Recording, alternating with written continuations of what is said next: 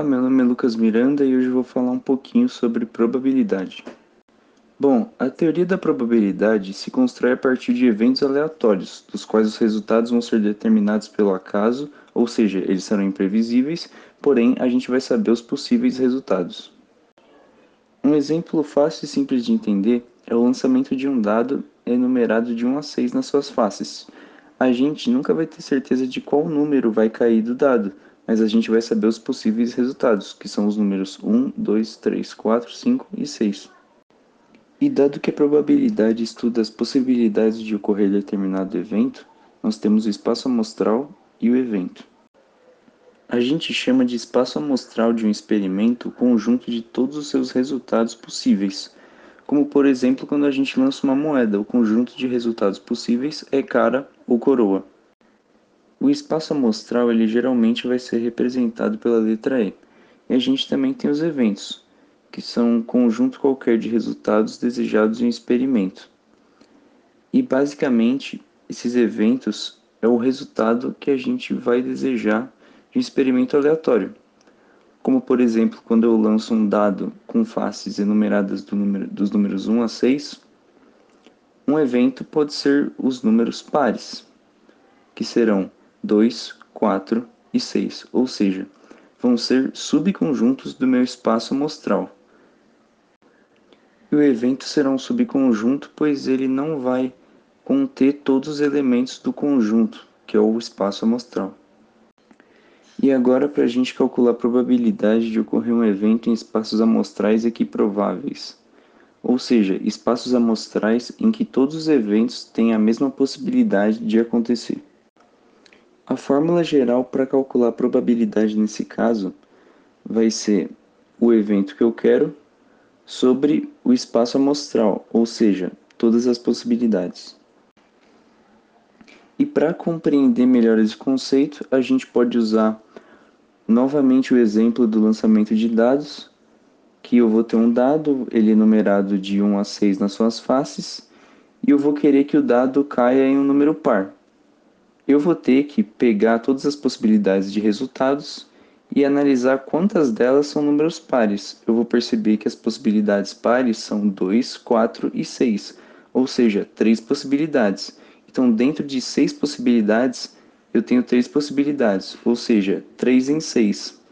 E aí, por isso que a gente divide o evento pelo espaço amostral, 3 sobre 6, que é igual a meio, que é igual a 50%, ou seja, eu tenho 50% de chance de um número par cair no dado. Ou melhor, de um dado cair no número par. Temos também os chamados eventos certos e os eventos impossíveis. Os eventos certos é que a probabilidade de acontecer é 100%, como por exemplo você lançar um dado com seis faces, né, numeradas de 1 a 6, e cair um número inteiro. Todas as possibilidades são números inteiros, então a probabilidade é 100%. Os eventos impossíveis são eventos que têm 0% de chance de acontecer. Como, por exemplo, a gente lançar um dado enumerado de 1 a 6 e cair um número maior que 8. Isso é impossível, pois não possuem números maiores que 8 no espaço amostral das possibilidades. Algo muito interessante da gente analisar, que pode ocorrer no nosso cotidiano, que envolve probabilidade, mas não só probabilidade, é também a psicologia humana, é que, por exemplo, é, algum amigo seu vai jogar na Mega Sena e ele pede para você falar seis números. Se você falar 1, 2, 3, 4, 5 e 6, o seu amigo provavelmente vai dar risada de você e vai falar que é impossível, que praticamente a chance é zero de acontecer uma sequência como essa. Só que a chance de acontecer seis números consecutivos tem a mesma porcentagem de chance do que acontecer números aleatórios, como 15, 25, 37, em sequência. Isso ocorre porque Independente dos números que a gente escolher, a gente vai ter uma chance em mais de 50 milhões. Ou seja, os números que você escolhe não vão fazer aumentar ou diminuir a sua chance de ganhar, que por sinal é bem baixa. Outro exemplo também muito interessante para a gente entender as questões da probabilidade, principalmente com eventos que independem entre si, é a falácia do apostador. Por exemplo, a gente tem um apostador que ele vai estar tá com uma moeda apostando se vai cair cara ou coroa. Se ele aposta a primeira vez e cai cara, por ter dado certo, ele tende a apostar a segunda vez cara. Só que aí depois, se as 10 próximas vezes caírem cara, ele tende a apostar coroa. Por quê? Porque na cabeça humana, né, na nossa, no nosso cérebro, basicamente a gente meio que entende que os deuses da probabilidade vão fazer com que, depois de um evento parecido é, acontecer repetidamente, então na próxima vez o evento vai mudar. Se caiu muitas vezes cara, então tem mais chance de cair coroa. Mas uma coisa não tem nada a ver com a outra. A chance de cair cara ou coroa é sempre de 50% independente do que aconteceu no passado.